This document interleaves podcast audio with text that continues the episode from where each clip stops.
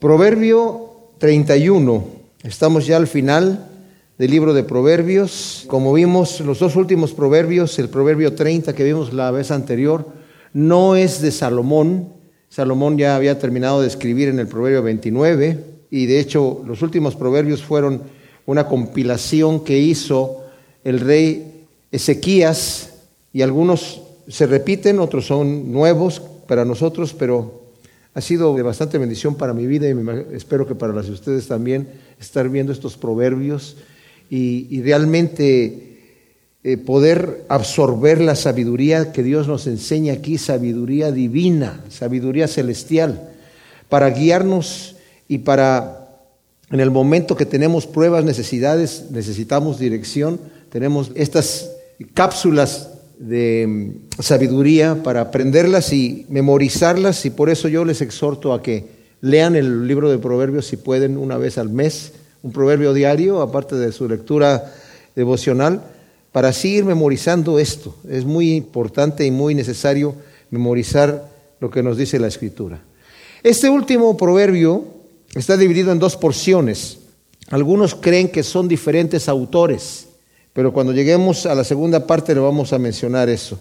De cualquier manera, el primer versículo dice, palabras del rey Lemuel, oráculo con que lo corrigió su madre.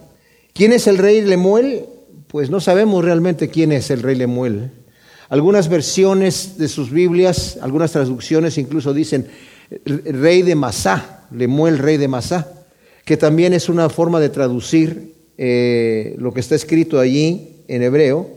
Algunos creen que es Salomón también, y que la que está dando los consejos a su hijo es Betsabé, obviamente la madre de Salomón, y que le, Lemuel es como el apodo que le ponen, a veces, no sé, ustedes cuando crecieron de niños, no, necesariamente a uno le dicen el, el nombre, ¿verdad? Sino por ejemplo, yo tengo una hermana que se llama Amalia, pero le decimos Maris, porque ese fue, como le dijimos al principio, y ahí se le quedó. Y tengo otra que se llama Emma, pero le decimos Nenis. Entonces, eh, ya se le quedó ese nombre así. Y algunos creen que Lemuel pudo haber sido un apodo de Salomón cuando era niño, yo no sé. Y que lo escribió su madre. Un comentarista muy serio, JJ Serrano, dice que el rey se llama Muel, y que el hecho de Lemuel quiere decir que son palabras dirigidas de Dios, porque dice el oráculo con que su madre lo corrigió. Oráculo significa palabra que viene de parte de Dios, o se puede traducir también como profecía. Una profecía no necesariamente es un hecho de lo que va a pasar en el futuro. Profecía simplemente significa que el hombre está hablando de parte de Dios, un mensaje de Dios, un oráculo que es lo que la palabra oráculo significa. Es palabras inspiradas por Dios. Ahora, cuando dice aquí palabras del rey Lemuel, él nos está hablando, este rey Lemuel, de lo que su madre le dijo. Dice, lo corrigió su madre. La palabra corregir es la palabra hebrea yakar, que significa instruir, corregir, reprender. Si nosotros vemos también en el primer proverbio aquí, eh, cuando está Salomón eh, hablando, y algunos incluso piensan que Salomón está repitiendo las palabras de su padre David. En el primer capítulo, versículo 8, donde dice, oye hijo mío, la instrucción de tu padre y no abandones las enseñanzas de tu madre. Entonces, en este caso, y sobre todo cuando la persona, el niño es pequeño, está bajo el ojo de la madre que lo está instruyendo, no pensemos nosotros en Betsabé como una persona pervertida por el hecho del pecado que cometió con David. Si conocemos la costumbre de aquel entonces, el rey tenía mucha autoridad y bueno, de cualquier manera ella tal vez se pudo haber negado. No vamos a juzgarla solamente por eso, ponerla como en tela de juicio. Betsabé, la que se acostó con David, ¿verdad? Porque podemos tener esa imagen, imaginárnosla como casi como una Jezabel. Pero no fue así. Porque podemos entender que Salomón, que fue el rey que sucedió a David, era un hombre con sabiduría de Dios. Su padre tuvo muchos hijos, a los mayores no los atendió como los debía haber atendido. No fue un excelente padre con sus hijos mayores, no los reprendía. y no, no tomaba el tiempo, tal vez por la experiencia que adquirió con los años, yo no sé, pero Salomón siendo el más pequeño, con ese sí, se sentó a enseñarle la palabra de Dios y yo me imagino que su madre también. Ya en la, en la relación que tuvo con David, que David obviamente, como la escritura nos dice, era un hombre conforme al corazón de Dios, pudo haber llegado a ser esta mujer que también lo instruía. Yo no me imagino a Salomón creciendo en, en el hogar eh, con su madre siendo una mujer muy mundana y su padre un hombre de Dios conforme al corazón de Dios y, y, su corazón fue inclinado a seguir los caminos de su padre. La escritura no nos dice eso y no, cuando la escritura queda en silencio nosotros podemos también quedarnos en silencio. Así que es muy probable que Betsabé estuviese hablando de parte de Dios palabras de mucha sabiduría. Ahora dice, ¿Qué te diré, hijo mío, oh hijo de mis entrañas? ¿Qué decirte, hijo de mis votos? Así lo traduce la Biblia textual. Pero el texto original repite tres veces la palabra que, que es la palabra ma en hebreo. Y el comentarista Matthew Henry, traducido por Juan Cuevas, y que, que hace un excelente trabajo, dice, esto significa como decir, ¿qué habré de decirte? Como diciendo, hijo mío, tú eres algo de mi ser, algo muy mío. Tengo para ti afecto, autoridad y buenos deseos. Sé prudente y bueno, y me daré por bien pagada de haberte dado a luz. O sea, ¿qué te puedo yo decir? ¿Qué es lo que es importante para mí decirte? ¿Qué es lo que puedo delegarte a ti como sabiduría, como hijo del rey? Qué importante, mis amados, como padres, es cuando no nos tomamos el tiempo de sentarnos con nuestros hijos, hablar de corazón a corazón e informarles. En este caso, yo me imagino, como sabemos que Salomón entró al trono muy joven, su madre tuvo la oportunidad de hablar con él, porque ya sabía, Betsabé, ya se lo había prometido David, que el que iba a heredar el trono iba a ser Salomón. Entonces, con esto en mente, ella está diciendo, ¿qué, yo como madre del, rey que va a gobernar, ¿qué, es lo que tengo que decirte? ¿Qué lo, ¿Cuáles son mis palabras importantes? Eh, a la manera de como el apóstol Pedro en su segunda eh, carta está hablándonos y está como diciéndonos sus últimas palabras y dice, esto es lo que es más importante para mí, delegarles a ustedes que por causa de que tenemos el Espíritu Santo somos herederos de la gloria de Dios, somos consustanciales con con Dios mismo. Hemos escapado de la contaminación del mundo por el conocimiento de nuestro Salvador Jesucristo y el poder del Espíritu Santo que nos ha dado. Y tenemos esta gran herencia, no solamente espiritual, sino también celestial. Y por todas las cosas que Dios nos ha dado, dice, por eso añádele a tu fe virtud, a la virtud conocimiento, al conocimiento dominio propio, al dominio propio paciencia, a la paciencia piedad, a la piedad afecto fraternal y al afecto fraternal amor. Porque si estas cosas están en ti y abundan, no te van a dejar estar ocioso. Y dice Pedro, yo sé que yo ya les he dicho esas cosas, pero se las tengo que repetir. En esa misma manera está aquí la madre de Lemuel diciendo, ¿qué debe decirte? ¿Qué es importante para mí comunicarte? Que eres un rey joven, que vas a entrar como un muchacho a entrar a gobernar. Ahora esto lo vemos importante, fíjense, ¿saben por qué? Porque, por ejemplo, ustedes saben la historia que después Salomón pecó. Pero cuando entremos al libro de Eclesiastés hay varias opiniones. Hay gente que dice, por cuanto la Biblia no dice que como apostató eh, Salomón y no dice que fue restaurado, probablemente murió en pecado. Pero cuando vaya, vamos a leer el libro de Eclesiastés, eh, que lo escribe Salomón ya estando viejo, nos vamos a dar cuenta que al final Salomón reconoce que tenemos que dar cuenta a Dios. Y cuando entremos a ese libro tenemos que entender lo que lo está hablando a los que están debajo del sol, viendo la vida como en el, aspecto solamente aquí y no global. Y por eso después se desprende a verlo ya globalmente. Dice, sabe que después de cualquier cosa que hagas vas a tener que dar cuentas a Dios. Pero ese es otro detalle. Lo digo porque su hijo eh, eh, Roboam, que quedó como rey, y esto venía de parte de Dios, pero lo pongo como ejemplo, entró también joven a gobernar, no tan joven como Salomón, pero cuando estuvo allí y le, instruyeron ahí de acuerdo a una petición que le había hecho Jeroboam, los ancianos le dijeron, escucha lo que te está pidiendo el pueblo, alíviales los impuestos, que eran muchos impuestos, y la gente te va a servir. y escuchó el consejo de los ancianos y dijo, ok, muy bien, ahora quiero oír el consejo de los jóvenes. Y los jóvenes, no, mano dura, Señor, mano dura con el pueblo. Y diles, mi padre no es nada a, lo que yo soy. Y ese tiende a ser la, actitud de un joven, o sea, que se cree que se las sabe todas, ¿verdad? Pero también aquí va a hablar acerca de tentaciones que hay, sobre todo para un rey. Y comienza diciendo, por ejemplo, ¿qué te he de decir a ti, hijo de mis votos? Ahora, la costumbre del oriente, les voy a decir cuál era, eh, estamos muy diferentes a como era antes la cosa. Eh, en aquel entonces, cuando iban a nacer el bebé, no se sabía si era mujer o si era hombre el que iba a nacer, ¿verdad? Varón o hembra, no se sabía. Entonces, hacían una fiesta para el nacimiento del bebé. Y traían la, la, orquesta, los músicos y la comida y todo el asunto, y todos preparados ahí para la fiesta. Si nacía hombre, hacían toda una fiesta por una semana. Pero si nacía mujer, guardaban todo, se iba la banda otra vez a su casa y esa era la costumbre en aquel entonces, ¿verdad? Y incluso había la costumbre de que si una, aunque no tiene que ver con la mujer, si la mujer no le podía dar a el marido un hijo varón, era suficiente razón para divorciarla. Hasta el día de hoy esa costumbre todavía se lleva en algunas partes de Oriente.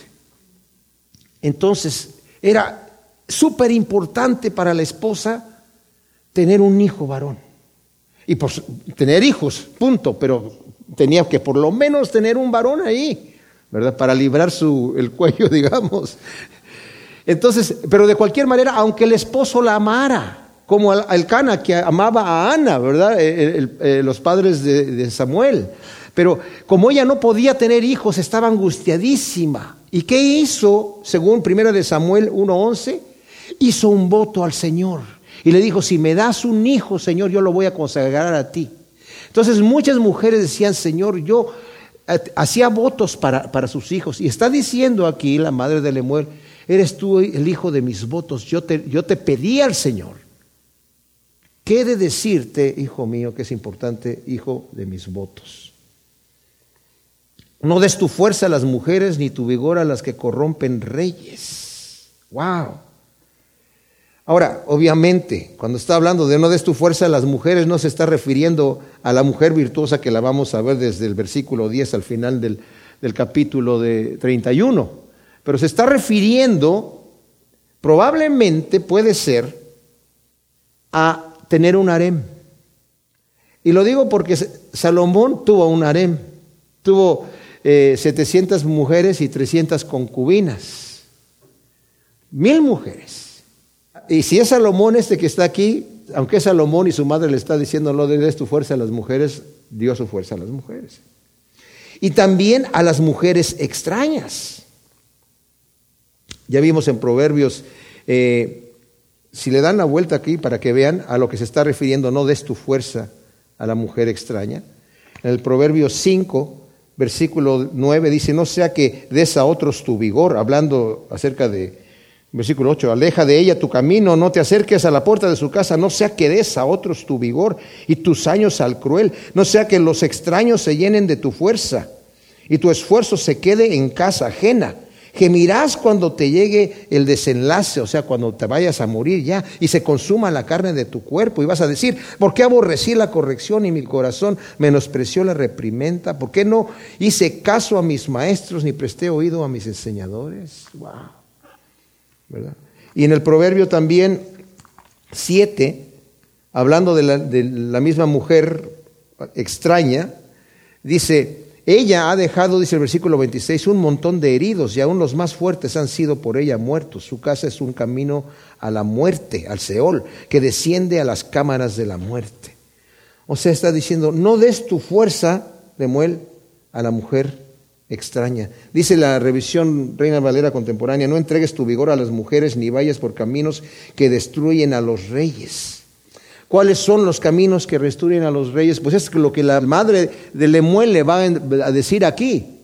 La lujuria, la embriaguez, los vicios. Ahora, las mujeres que corrompen, dice aquí, no des tu vigor a las mujeres ni tu vigor a las que corrompen reyes. El mismo rey Salomón, según nos dice Primera de Reyes 11, del 1 al 10, eh, y, saben que el Señor cuando está dando su instrucción acerca de los reyes, dice, no vas a regresar a Egipto, el rey no debe de regresar a Egipto por caballos, y no va a multiplicar para sí eh, mujeres porque, y, menos de mujeres extrañas porque van a desviar su corazón. Es exactamente lo que hizo Salomón. Fue a Egipto y compró caballos, e incluso se trajo a una princesa de Egipto y se casó con ella pero también aumentó su, harem con mujeres extranjeras que desviaron su corazón tal como el Señor lo dijo. Entonces, eh, aunque está diciendo aquí, ten cuidado, de cualquier manera lo hizo. Acab, el esposo de Betsabé, el rey Acab, también dice en Primera de Reyes 16, 30 y 31, dice, e hizo lo malo este hombre y le fue poca cosa haber hecho lo malo ante los ojos, porque además tomó para sí a Jezabel. ¿Y qué hizo Jezabel? Desvió su corazón en contra de Dios. Y fue uno de los reyes más perversos que hubo ahí. No es de reyes Lemuel, no es de reyes darse al vino, ni de príncipes al licor, no sea que bebiendo olviden lo instruido y perviertan el derecho de los afligidos. Dice la nueva versión internacional, no conviene que los reyes, oh Lemuel, no conviene que los reyes se den al vino, ni que los gobernantes se entreguen al licor, no sea que al beber se olviden de la ley, lo que ordena la ley, y priven de sus derechos a todos los oprimidos. Dios prohíbe, mis amados, a los sacerdotes en Levítico 10, 9 y 10, estar bajo la influencia cuando ofician. Y la razón por la cual lo dice es, cuando vayas a oficiar, no puedes tomar vino en ese momento, porque no vas a saber discernir lo bueno de lo malo. Tu juicio va a estar nublado y no vas a pensar correctamente bien.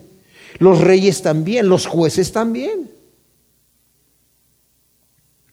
Es impresionante estar escuchando una estadística que aquí en Estados Unidos, el estado que, en donde hay más alcoholismo es Washington, D.C donde se hacen las leyes y por eso tenemos las leyes como las tenemos. También estos son requisitos de los obispos, diáconos, ancianos y ancianas, según está en 1 de Timoteo 3, 3 y 3, 8, y en Tito 2, del 2 al 3, está hablando acerca de cuidarse de estar bajo la influencia, sobre todo cuando se está haciendo el oficio, ¿verdad? Ahora, si leemos, por ejemplo, en Isaías, el Señor está haciendo un juicio a Israel, pero en, especial en el 28, a Efraín. Hay de la arrogante corona de los ebrios de Efraín, de la flor marchita de su gloriosa hermosura, que está sobre la cabeza de, los que se glorían en la abundancia, aturdidos por el vino. He aquí Adonai dispone un robusto y fuerte azote como turbión de granizo y tormenta asoladora como turbión de aguas desbordantes que barren la tierra con violencia. Con los pies pisoteará la arrogante corona de los ebrios de Efraín. Se está refiriendo a, a los judíos que estaban en Samaria. Todavía no los samaritanos, Israel, pero ahora les llama los ebrios de Efraín, imagínense. Y la flor marchita de su gloriosa hermosura que está sobre la cabeza de los que se glorían en la abundancia será como breva cuando llega el verano, o sea, como el, primer, fruto del, del, higo, el primer fruto, el primer higo, ese grande que es muy rico, que el primero que la ve la agarra y se la traga. Aquel día, Yahvé Sebaot, será por corona de gloria y diadema de hermosura al remanente de su pueblo, sentido de justicia para los que se sienten a juzgar, valor para los que rechazan el asalto a la puerta. También estos tambalean por el vino, o sea, los jueces y dan traspiés por el licor. Sacerdotes y profetas se tambalean por el licor. Los aturde el vino. Dan traspiés por el licor y se tambalean en la visión, titubean en la sentencia. Todas las mesas están llenas de vómito y suciedad y no queda sitio limpio. ¿A quién dicen ellos viene a doctrinar? Este profeta, ¿verdad? ¿A quién trata de enseñar? ¿A recién destetados, apartados del pecho? Porque es precepto a precepto, mandamiento a mandamiento, renglón por renglón y línea por línea, un poquito aquí, otro poquito allá. Cierto, con lengua balbuciente en lugar extraño hablará a este pueblo al que les había dicho, aquí está el reposo, dar reposo alcanzado, esto es lugar de descanso, pero no quisieron oír. Por lo que la palabra de Yahvé será para ellos precepto a precepto, mandamiento a mandamiento, renglón por renglón, línea por línea, un poquito aquí, otro poquito allá, hasta que vayan y caigan de espalda y sean quebrantados y se enreden y queden atrapados. O sea, el Señor estaba haciendo una sentencia contra los sacerdotes, contra los que estaban, gobernantes que estaban aturdidos por el vino cuando estaban haciendo su oficio. Así que dice, no es de los reyes el beber así.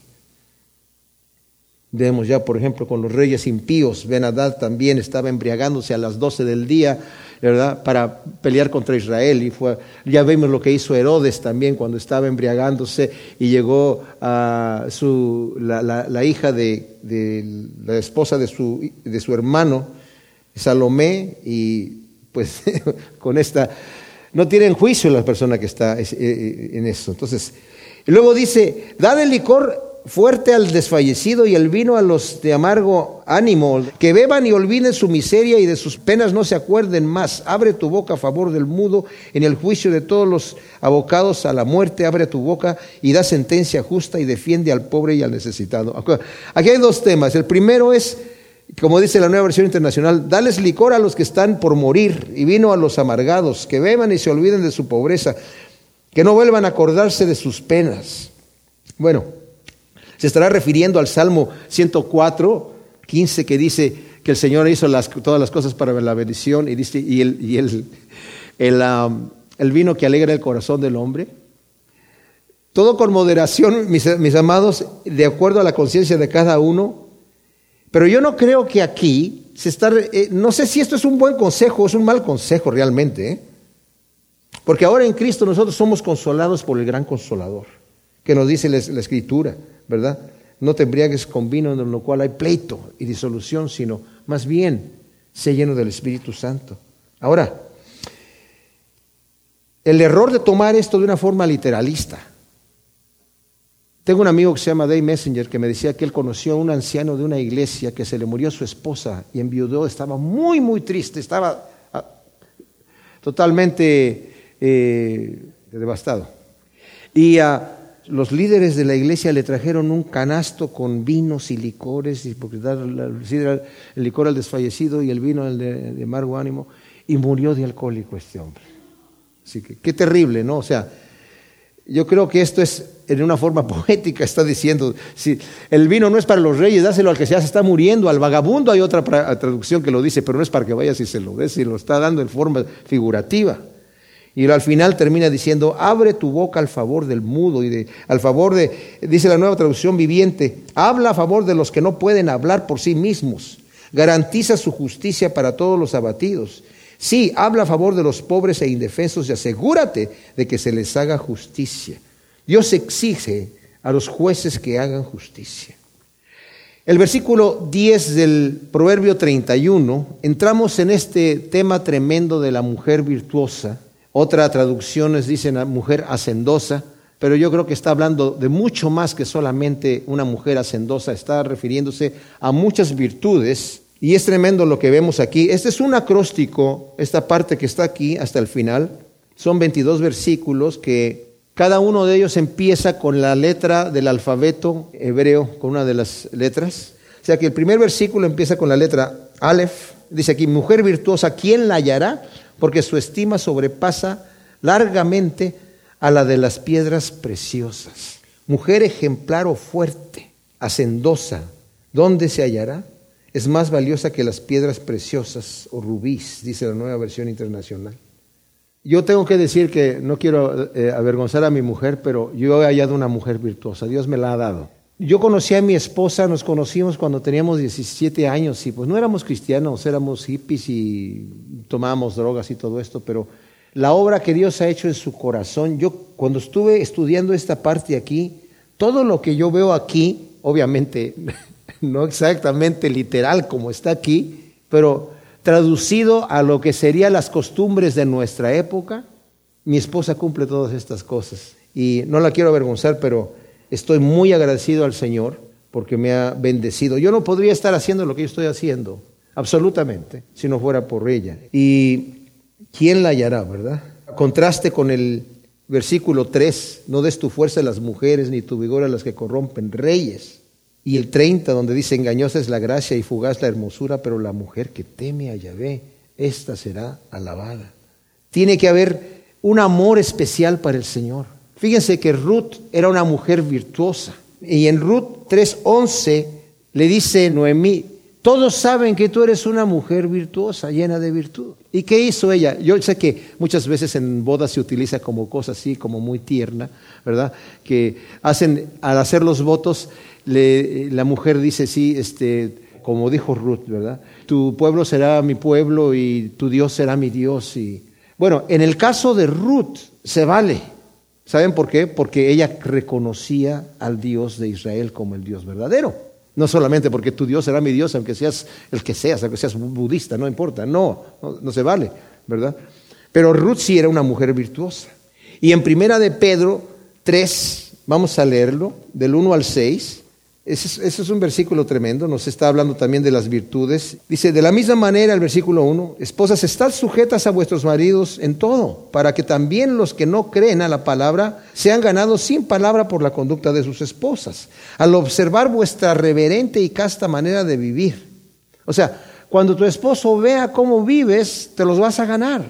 Vuestro atavío no sea el exterior de trenzado de cabellos y atavíos de oro o de uso de vestidos lujosos o sea, no que no se valga usar eso, ni se valga peinarse, ¿verdad? Porque tampoco el marido no va a apreciar a una mujer muy despeinada, digamos, no sé. Sino el interior del corazón del ser en lo incorruptible de un espíritu afable y apacible, el cual es muy precioso delante de Dios, porque así también se ataviaban en otro tiempo las santas mujeres que esperaban en Dios, estando sujetas a sus maridos. Ahora, ¿quién la hallará? Una mujer prudente, fiel, laboriosa, generosa y con iniciativa, son tan escasas, como dice aquí, y tanto más de estimar que las piedras preciosas, porque una mujer así es, son escasas. Y cada vez con la cultura y los valores morales que hoy se enseñan en nuestra sociedad, se hacen todavía más escasas. El corazón de su marido está confiado en ella y no carecerá de ganancias. Eso está en la letra Bet.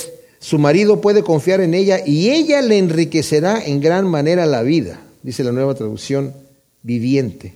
Es una buena administradora y hará que los negocios de su casa prosperen, como en el caso de José.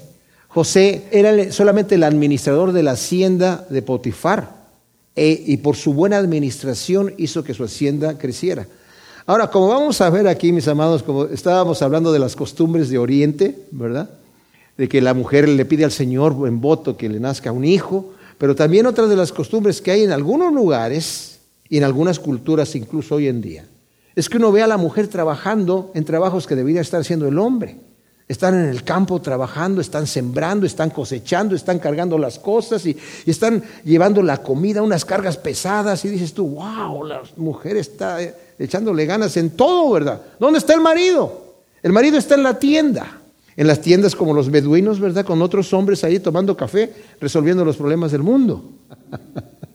El marido está haciendo cosas importantes, la mujer está trabajando nada más, proveyendo el pan.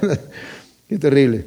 Bueno, eso lo vamos a ver aquí también en un momento más, pero por eso dice, el corazón de su marido está confiado en ella y no va a carecer de ganancias, la va a enriquecer en gran manera.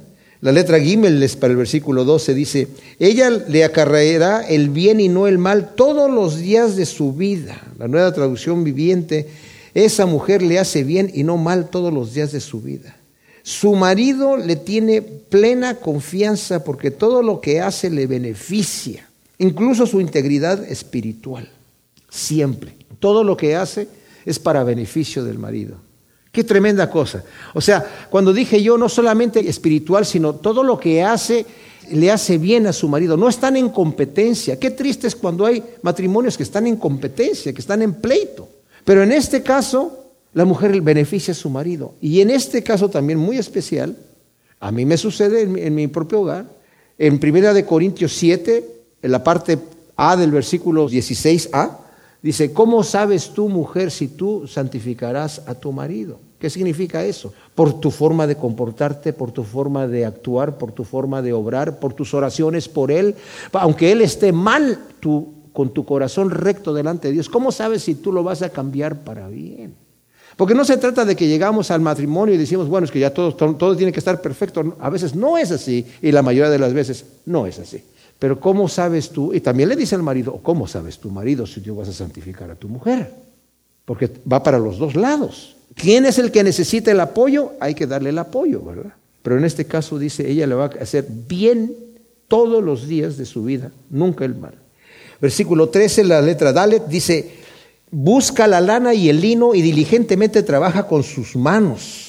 Dice la nueva traducción viviente, ella encuentra lana y lino y laboriosamente los hila con sus manos. O sea, esto demuestra, no se avergüenza de trabajar con sus manos, eso no la degrada. Hay culturas hoy en día en nuestros países hispanos, y me imagino que otros países también, no sé, pero por lo menos en nuestros países hispanos, en donde la mujer se siente como más de alta sociedad si no tiene que hacer nada, como orgullosa de decir, yo no sé hacer nada en la casa, Porque tengo otra persona que lo hace. Esta mujer no se avergüenza de trabajar diligentemente con sus manos, porque eso no la degrada. Al final vamos a ver que en realidad la lava. Versículo 14, la letra E. Es como la nave del mercader que trae su pan de lejos, dice la nueva la versión internacional, es como los barcos mercantes que traen desde muy lejos su alimento. O sea, se esfuerza para buscar lo mejor para su casa y al mejor precio. Se mete en el internet y se pone a buscar ahí los mejores precios. Va y compra en Costco las cosas baratas y busca las mejores, las mejores cosas. Ahora, yo les confieso, en ese caso mi esposa realmente me ayuda muchísimo porque yo soy mal negociante. Yo compro caro y vendo barato. Pero ella no, ella siempre se está esforzando. No, no, no, aquí no, a ver, ya lo encontré, la misma cosa, mira, no es de la misma marca, pero tienen las mismas propiedades y, vale una décima de lo que tú lo querías comprar. Se esfuerza, como dice aquí. Se levanta cuando aún es de noche, da alimento a su familia y la porción asignada a sus criadas. Es el versículo 15, la letra Vav, dice la nueva traducción viviente. Se levanta de madrugada y prepara el desayuno para su familia y planifica las labores de sus criadas. O sea, duerme lo necesario solamente y se levanta temprano para hacer el desayuno, para su casa y para sus criadas y planea el trabajo que van a hacer. O sea, desde temprano, desde antes de que se levante ninguno, ya está ella a cargo de la casa. O sea, es una mujer extremadamente trabajadora. Luego el versículo 16 es la letra Sayin, Dice, evalúa un campo y lo compra y del fruto de sus manos planta una viña. ¡Wow! Esto es tremendo. Dice la nueva traducción viviente, va a inspeccionar un campo y lo compra y con sus ganancias planta un viñedo. O sea, no, no la planta con sus propias manos, pero con el fruto de sus negocios, porque como vamos a ver más adelante, va a estar trabajando para vender cosas también. O sea, esta mujer hay, eh, por ejemplo, hay una cultura en México, en una región que se llama Juchitán, que las mujeres son extremadamente trabajadoras. Los hombres no hacen nada. O sea, ser mujer en ese lugar es, es, como un honor tremendo, porque ya saben, si te nació una hija que va a andar trabajando bien, si te nació un hijo, no va a hacer nada. Así es la cultura. Pero son extremadamente trabajadoras. Y como dije, en muchas de estas culturas orientales Todavía es así. Claro, entendamos, mis amados, que no podemos esto, es, casi cómico a veces cuando lo podemos leer así, pero necesitamos nosotros importarlo a nuestra cultura. ¿eh? A nuestra cultura. No se trata de que el marido se quede sentado en la casa y la mujer se salga a trabajar, sino, pero sí que sea una mujer hacendosa y que conquista a su marido por su trabajo, por su fidelidad, por su porque sabe su marido, ya sabe que ella va a estar haciendo bien y no mal para él, ¿verdad? Entonces dice aquí, imagínense, evalúa un campo y lo compra del fruto de sus manos, planta una viña. Además de ser buena administradora, es buena negociante e invierte sus ganancias para aumentar sus bienes, en lugar de gastar en ella misma. José hizo lo mismo, ya mencionamos anteriormente. Él utilizó las ganancias mismas que él empezó a trabajar de la hacienda de su patrono, de su jefe, ¿verdad? De su amo, para enriquecerlo. De tal manera que Potifar llegó el momento donde le dijo, ¿sabes qué? Ya no me muestres libros. Me has hecho extremadamente rico. Yo no me, no me molestes ya con, con cifras y que mira cuánto ganas. Tú me has hecho rico. O sea, te tengo plena confianza. porque me haces bien. Es la misma actitud que tiene eh, aquí la mujer, esta virtuosa, ¿verdad? Versículo 17, la letra Het, dice, ciñe con fuerza sus lomos y fortalece sus brazos. La nueva traducción viviente, ella es fuerte y llena de energía y es muy trabajadora. Es diligente con su tiempo y con su energía para trabajar arduamente como una hormiga. O sea, no busca el momento para estar descansando, sino para estar trabajando. Y he mencionado esto en otras ocasiones. Uno puede ver el trabajo como una molestia o puede uno emocionarse en hacer las cosas bien y hacerlas con, fuerza y hacerlas con toda la fuerza que el Señor le ha dado a uno, ¿verdad? Y en este caso la mujer está haciendo eso. Y luego dice en versículo 18, la letra Tet, dice, ve que sus negocios van bien, su lámpara no se apaga de noche. Esto es tremendo, la nueva traducción viviente dice, se asegura que sus negocios tengan ganancias, su lámpara está encendida hasta altas horas de la noche. O sea, evalúa el progreso de sus negocios, revisa sus cuentas hasta tarde en la noche, en lugar de irse con sus amigas a jugar bingo o a, qué sé yo, al casino. 19, la letra Yod, aplica sus manos a la rueca y sus dedos manejan el uso.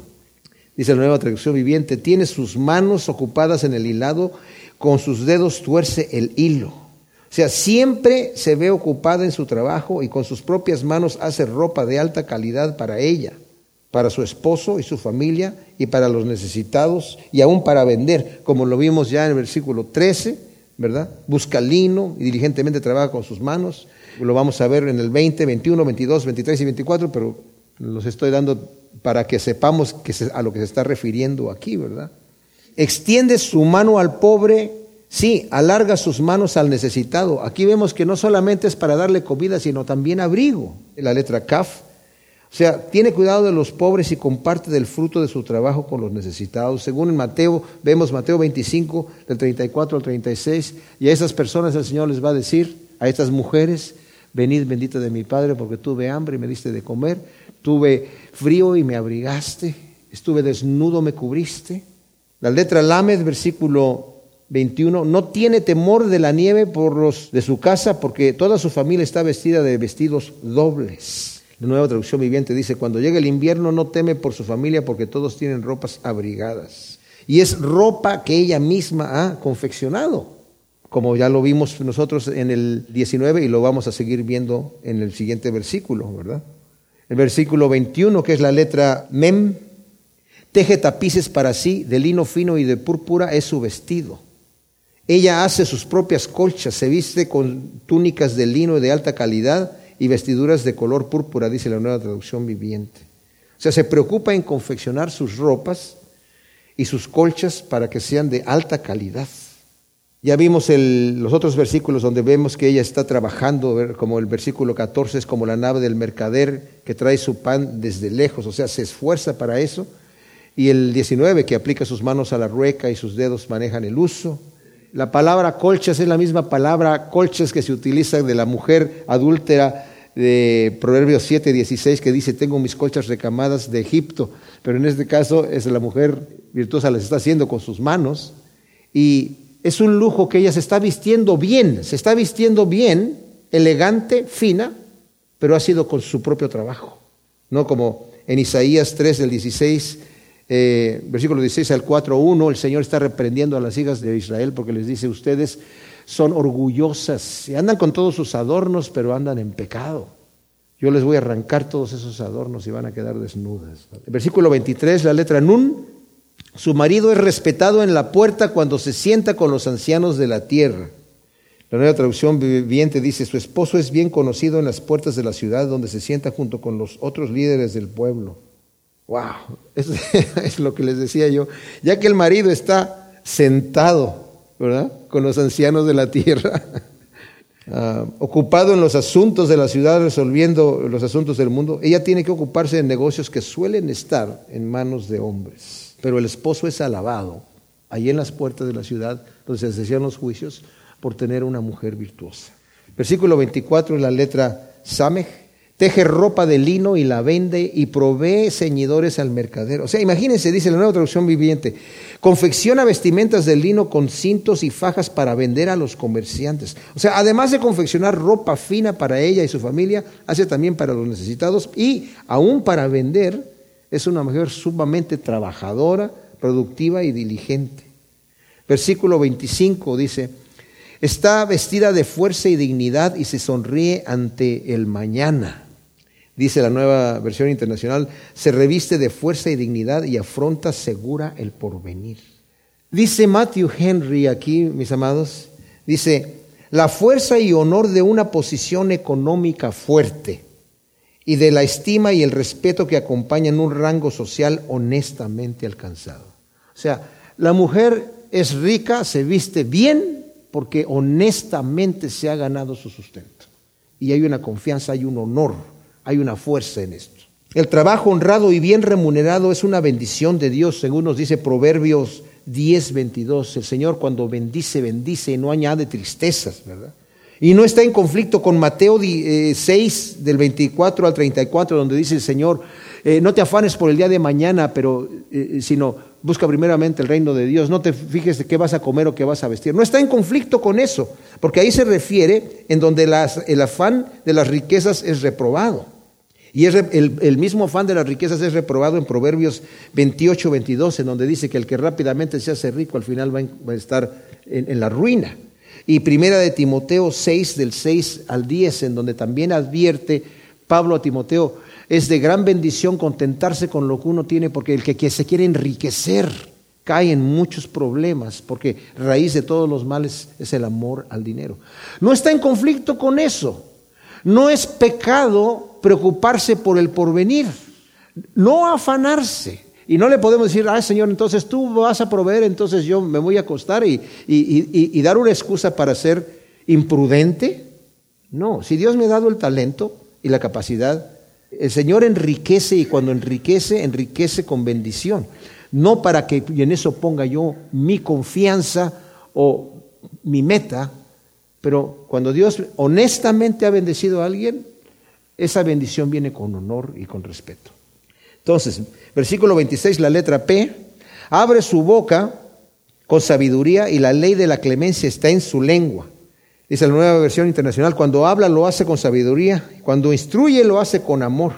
Habla con sabiduría e instruye, la palabra instruir es la palabra Torat, que significa la ley que está dando va a ser con amor. Ya vimos en Proverbios 1, del 8 eh, la segunda parte donde dice, hijo mío, no desprecies la enseñanza de tu madre y las exhortaciones y las leyes que te está dando tu madre también. O sea, ahí está, haciendo su trabajo. Versículo 27, vigila la marcha de su casa y no come su pan de balde.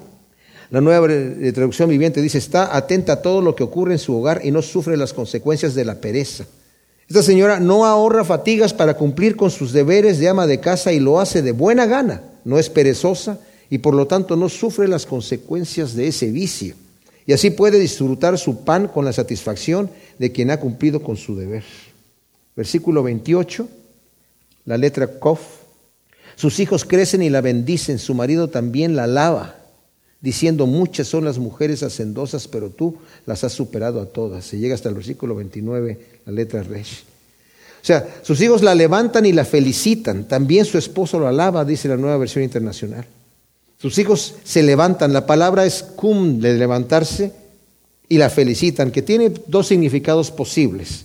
Uno que se levantan de mañana los hijos y la felicitan porque está todo el desayuno preparado y todo listo ya para... Ella tiene, está al tanto de todo, o como una muestra de respeto. Ahora su marido también la alaba y le dice, hay muchas mujeres virtuosas y capaces en el mundo, pero tú las superas a todas. La suprema importancia, varones, de alabar y no degradar a la esposa, especialmente cuando es mujer virtuosa. Y si no es virtuosa también, porque mi actitud de respeto, de honor hacia mi mujer, la va a hacer virtuosa. O a lo mejor yo soy ciego y no estoy viendo el virtuosismo que tiene. Pero de cualquier manera, lo necesario e indispensable de alabarse el uno al otro en vez de degradarse. Cuando se degrada se destruye, cuando se alaba se construye. Versículo 29, entonces ya vimos, este hombre está alabando a su mujer. Versículo 30, engañosa es la gracia y fugaz la hermosura, pero la mujer que teme a Yahvé, ésta será alabada. Dice la nueva traducción viviente, el encanto es engañoso y la belleza no perdura, pero la mujer que teme al Señor será sumamente alabada. La mujer hermosa que no teme a Dios es necia y su hermosura es como un zarcillo de oro en el hocico de un cerdo, dice Proverbios 11, 22, ¿verdad? O sea, no le, no le va. La verdadera hermosura, ya vimos en Primera de Pedro 3, del 1 al 5, ¿verdad? Es la de adentro, la del corazón. Hay un proverbio sueco que dice, la belleza no dura, la buena cocina sí dice versículo 31, la letra Tab, darle del fruto de sus manos y que sus mismas obras la laven en la puerta, que sean reconocidos sus logros y públicamente alabadas sus obras, dice la nueva versión internacional. Y yo digo, amén a eso, ¿verdad? La mujer virtuosa será alabada por toda la comunidad y al final su galardón de parte de Dios será grande. Va a decir el Señor, entra, buen, en lo poco ha sido fiel, en lo mucho te pondré, buena sierva y fiel, entra en el gozo de tu Señor. Gracias Señor, te damos por tu palabra. Ciertamente hemos disfrutado estos tremendos proverbios, Señor, y te pedimos que los siembres en nuestro corazón como semillas en buena tierra para que dé su fruto asiento por uno en el nombre de Cristo. Amén.